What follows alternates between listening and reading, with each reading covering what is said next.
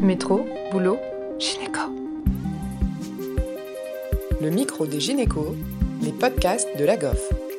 Bonjour et bienvenue pour un nouvel épisode du podcast de la GOF. Aujourd'hui, Océane reçoit le docteur Sonigo, gynécologue médical spécialisé en médecine de la reproduction, diagnostic préimplantatoire et préservation de la fertilité à l'hôpital Antoine Béclair à Clamart. C'est à ce titre qu'elle nous partage ses connaissances sur le DPI, le diagnostic préimplantatoire. Bienvenue, docteur Sonigo, sur le micro des gynécos. Le sujet du jour, c'est le diagnostic préimplantatoire. Sujet hyper intéressant. On pourrait peut-être euh, commencer par vous demander euh, à quoi ça correspond, quelles pathologies sont concernées pour euh, débuter. Alors, bonjour, merci beaucoup de m'avoir proposé de parler de ce sujet aujourd'hui, qui est effectivement un sujet très intéressant. alors, qu'est-ce que c'est que le diagnostic préimplantatoire? Donc, le DPI, ça consiste à faire une analyse génétique sur une ou plusieurs cellules prélevées sur un embryon qui est issu d'une fécondation in vitro avant son transfert dans l'utérus maternel. Le DPI, aujourd'hui en France, il est réservé à des applications très particulières, euh, dont on va parler juste après, et ne peut être réalisé que dans certains centres autorisés avec un personnel qui est agréé par l'Agence de la biomédecine. Donc, quels sont aujourd'hui euh, les conditions dans lesquelles un couple peut avoir recours à un DPI.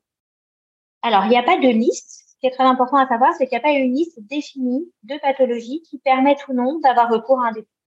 La définition, c'est de dire, ce qui est noté dans la loi très exactement, c'est qu'on peut faire du DPI quand il y a une forte probabilité de donner naissance à un enfant atteint d'une maladie génétique d'une particulière gravité, reconnue comme incurable au moment du diagnostic.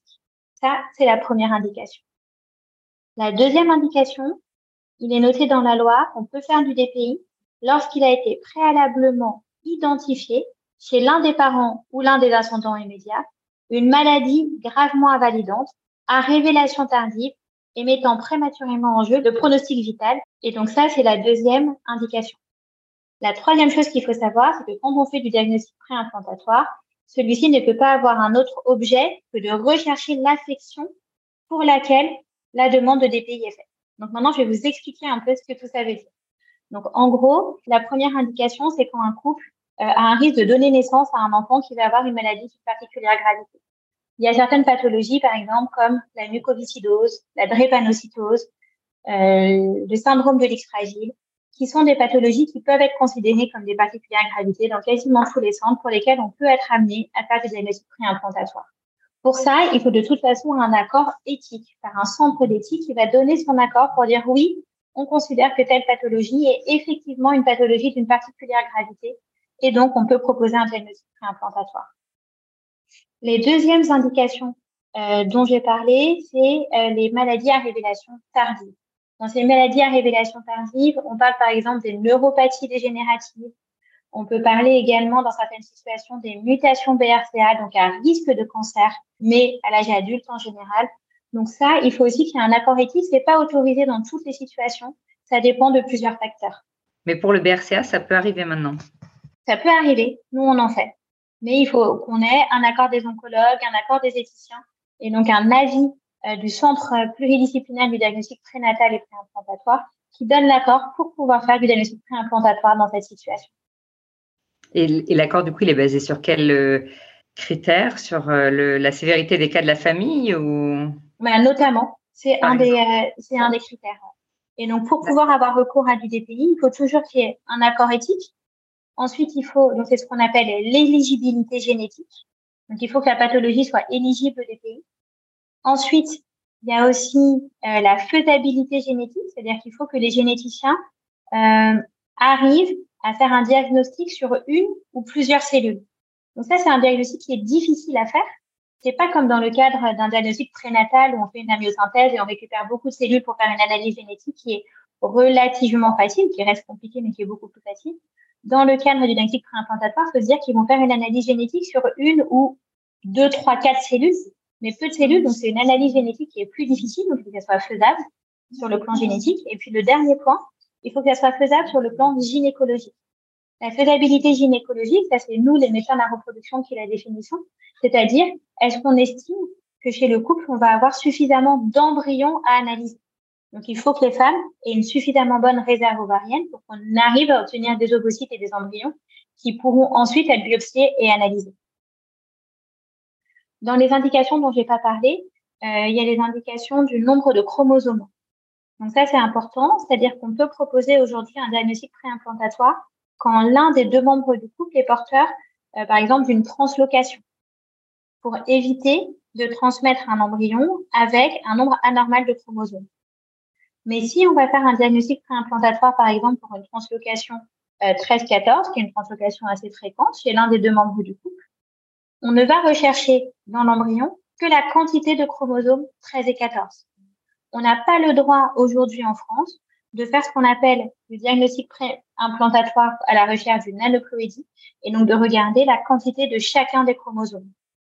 Donc ça, c'est vraiment un message important. C'est-à-dire que si on a fait du DPI, on a regardé que la pathologie ou que les chromosomes qui sont impliqués, mais on n'a pas regardé, par exemple, le nombre de chromosomes 21.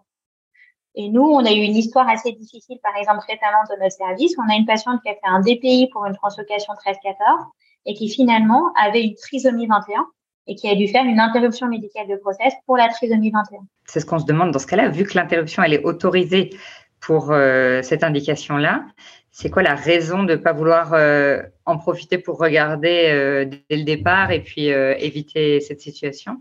Ouais, c'est une très bonne question. Bah, Aujourd'hui, le DPI à la recherche des aneuploïdies n'est pas autorisé en France. C'est autorisé dans plein de pays, dans plein de pays dans le monde, mais c'est pas autorisé en France. Sauf dans le cadre d'un protocole de recherche, donc un PHRC qui est en cours actuellement, euh, où on essaye de regarder si on, qu'est-ce que ça fait finalement d'analyser le nombre de chromosomes, est-ce que ça améliore les chances de grossesse, etc.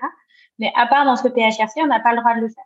Donc comme c'est interdit de le faire en France aujourd'hui, et eh ben on n'a pas le droit de le faire en plus dans le cas du diagnostic préimplantatoire. Mais effectivement, nous, on se pose la question et c'est toujours difficile pour nos patients de leur dire, bah, on a analysé vos embryons, mais on n'a pas pu tout analyser et notamment, on n'a pas pu analyser le nombre de chromosomes 21. D'accord, justement, c'est une bonne manière d'introduire un petit peu la, dernière question qu'on souhaitait euh, aborder avec vous aujourd'hui. Bon, c'est pas une question facile, mais de manière générale, nous, on se pose tous euh, beaucoup la question de l'éthique autour de la PMA, de est-ce qu'on est, en train d'évoluer vers euh, l'eugénisme euh, Il y a les lois de bioéthique qui cadrent un petit peu tout ce, euh, domaine pour déjà se, bah, pour se donner des limites. Mais qu'est-ce que, vous en pensez? Bah, Je pense que justement, comme on est très encadré par les lois de bioéthique, on a peu de risques aujourd'hui d'en arriver là. Et c'est aussi probablement pour ça que les éthiciens et que les cadres et que le cadre de la loi est très restreint justement pour éviter euh, ce risque éventuellement euh, d'eugénisme et de sélection euh, embryonnaire euh, trop importante, comme ça peut être fait dans, dans certains pays. Donc aujourd'hui, je pense qu'en France, on n'en est pas du tout là, euh, on en est même très loin, et parce qu'on est justement très encadré, etc. Donc là-dessus, c'est plutôt rassurant. J'ai accueilli récemment une patiente qui venait de Chypre et elle avait presque 60 ans. Elle avait pu faire le choix du sexe. Elle avait eu cinq filles et elle voulait un garçon. Il y a, beaucoup de pays où ça commence à se développer, le, choix du sexe en procréation médicalement assistée. Bah, il y a certains pays effectivement où on peut proposer ça. Nous, c'est complètement interdit en France, hein, bien sûr. Il y a certains pays où effectivement euh, ils le proposent parce qu'on a les possibilités. En France, on aurait les possibilités de le faire. Ça nous arrive dans certaines indications de faire ce qu'on appelle un diagnostic de sexe en DPI, mais c'est plutôt quand il y a des euh, risques de transmission maternelle ou quand il y a que les filles qui peuvent être atteintes ou que les garçons atteints. À ce moment-là, on va faire une sélection parce que euh, pour éviter de transmettre la maladie. Mais aujourd'hui, en France, c'est complètement euh, interdit. Et effectivement, certains pays qui le font. Et parce que dans ces cas-là, c'est plus facile de choisir un embryon du sexe opposé plutôt que de rechercher si l'embryon porte. Oui, ça c'est ce que je vous disais, parce que comme ils font une analyse sur une seule cellule, ah oui. Euh, au fait, ils n'arrivent pas à rechercher exactement la mutation. Donc, ils, recherchent un peu comme une espèce de code barre sur le chromosome qui est ségrégé avec la mutation. Et du coup, faire juste une analyse de sexe, c'est beaucoup plus facile euh, quand ils peuvent pas regarder la mutation. Il y a certaines situations où ils n'arrivent pas à regarder la mutation et donc on modifie et on fait un diagnostic de sexe. Ok, très bien. Et concernant les, les taux de succès du coup du, du DPI, de les obtentions de grossesse? Alors, euh, nous, dans le cas du diagnostic implantatoire, on a regardé un peu dans notre centre. Donc, quand un couple commence un processus de DPI, euh, on a montré qu'on avait environ 30% des couples qui finalement réussira à avoir un bébé grâce au DPI.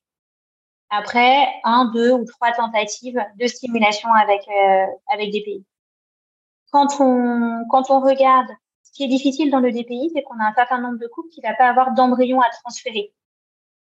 Quand on arrive à avoir un embryon à transférer, les chances de grossesse sont les mêmes qu'en. C'est-à-dire qu'on a environ 30% de chances de grossesse, 25% de chances de naissance euh, quand on arrive à transférer un embryon par cycle. Après, la problématique du DPI, bah, comme on fait une analyse génétique, on a moins d'embryons euh, à transférer. Et donc, en taux cumulé de naissance vivante, on est moins bon qu'en FIV classique parce qu'on a une sélection embryonnaire sur ces paramètres génétiques qui n'est pas fait en fécondation in vitro classique.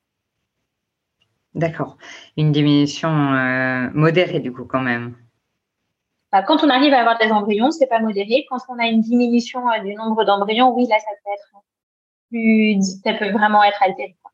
Oui, selon la pathologie, du coup, ça peut quand même être vraiment significatif. D'accord. Très bien. Merci pour toutes ces informations. Est-ce qu'il y a quelque chose que vous souhaitez ajouter concernant le DPI Oui, juste pour dire qu'aujourd'hui, il n'y a que cinq centres en France dans lesquels on a le droit de faire du diagnostic préimplantatoire. Les centres euh, autorisés en France, il y a à Paris où on peut en faire. Et nous, on travaille avec l'équipe de Necker, donc c'est Béclair et Necker, euh, à Grenoble, à Strasbourg, à Nantes et à Montpellier. Donc, il n'y a que ces cinq centres dans lesquels le DPI est autorisé, ce qui fait que comme on a beaucoup de demandes de DPI, il y a des délais d'attente pour le DPI en France qui peuvent être assez longs, qui sont en fonction de l'indication, en fonction de la pathologie, en fonction des centres, entre 12 et 24 mois environ quand un couple fait une demande. Et donc ça, c'est important quand on informe les couples euh, d'une, des possibilités de prise en charge en DPI. Très bien. Merci pour cette précision. Merci à tous de nous avoir écoutés aujourd'hui. Rendez-vous la semaine prochaine pour un nouvel épisode. Vous retrouverez toutes les ressources et références de ce podcast dans la description et surtout, n'hésitez pas à vous abonner à la chaîne, à lui accorder 5 étoiles, voire même à en parler autour de vous. Métro, boulot, gynéco.